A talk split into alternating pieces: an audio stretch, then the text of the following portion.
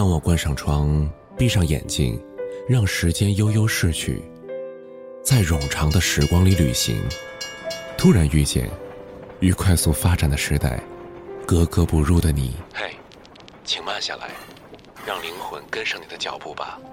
你说，二十四点，晚安。晚安，二十四点。我说，你好，零点。你好，零点。白尔，慢生活。嗯，喂，喂，喂，喂，喂，喂，喂，喂。好嘞，嗯嗯，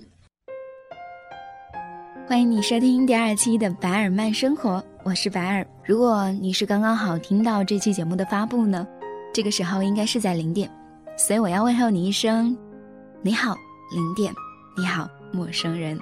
今天的节目其实已经有预告了，就是来自韩寒监制的一本书，叫做《所有人问所有人》。里面的第二十四个问题，我很感兴趣。我想很多跟我一样的年轻人都会一样的感兴趣。是来自于一位叫做思无邪的朋友问老人的，他括号说越老越好，但是不能老糊涂。问题是人生是什么？他还写我不会问年轻人，因为他们根本就不懂，他们还经常假惺惺的不懂装懂。这是说我偶尔的一些感触吗？看到的时候，不免的会有一些对号入座。这位叫做年过半百，号称百岁老人的老人家，名字很可爱，叫俊俊。他答道说：“你问我这个问题，算是找对人了。人生，在我看来非常简单，活着。对我琢磨了一辈子，就是这两个字，可以再加一个形容词修饰一下。”平淡的活着。我平生最大的梦想，就是开一家小书店，自得其乐。梦想实现之前，我现在就过着上班、上网、上床的简单生活。看看那些满世界飞来飞去的跨国公司老板，一不小心就要破产，整天提心吊胆的，不见得比杂货铺的老板更加的快乐。当然，人各有志。我那些有出息的朋友对我平淡无奇的活法，向来是不屑一顾的。小时候读到过的一个故事，始终铭记在心。一个富翁见到一个穷人在钓鱼，就问他：“为什么不去买一张大网，可以捕到更多的鱼呢？”穷人反问：“要那么多鱼干嘛？”富翁提示他：“卖掉鱼赚了钱，可以买一条船呢。”然后呢？船有什么用？有了船，可以捕到更多的鱼，赚更多的钱。然后呢？富翁说：“你就可以像我一样有钱，可以坐在这里悠闲的钓鱼。”穷人不以为然地说：“我不是已经很悠闲的在钓鱼了吗？”人往往总是追求撒大网、钓大鱼，而忘记了垂钓的乐趣。其实。我年轻的时候也貌似很哲学的思考过人生，一度以为真正的看破红尘的人一定会去自杀。既然都已经彻底明白了，再和凡夫俗子共度尘世有什么意思呢？痴长几岁，又认定真正看破红尘的人一定不会去自杀，死活都是天意。两种想法好像都有道理。好多年轻人呐，喜欢来来回回折腾。想走出围城的人，最终还是回到了城内。人生永远无法突围，好死不如赖活。老话没错的，别奢望用自己有限的人生就能够轻易的推翻前人的结论。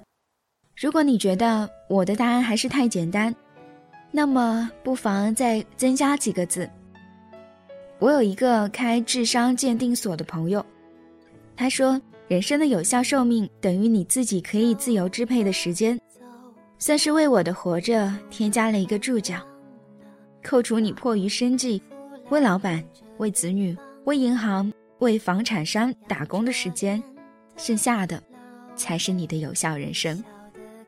与其需求长生不老之道，不如想方设法切实的延长自己的有效人生。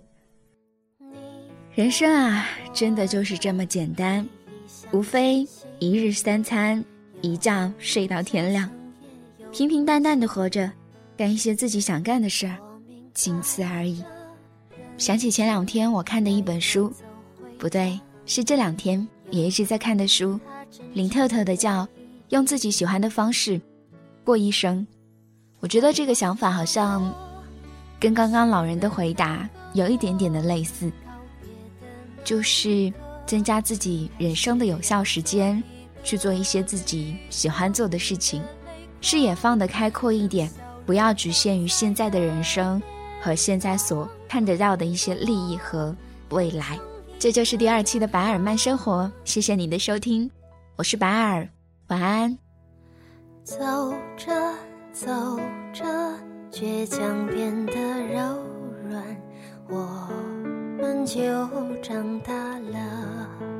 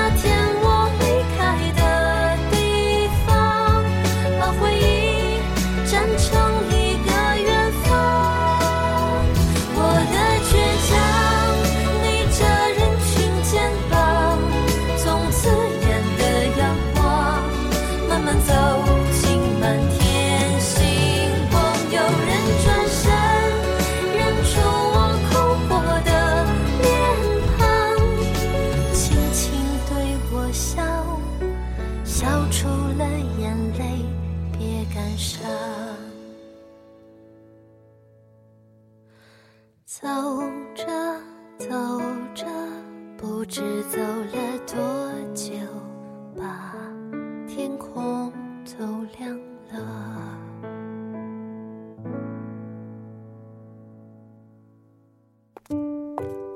静下来看一朵小花，与朋友面对面的聊天，拍摄一只小狗，对一个孩子微笑，静静的看一本好书。写一封手写信。世界纷繁变化，让我们将内心的速度放缓，享受生命从容的盛开。你好，陌生人。我是白尔。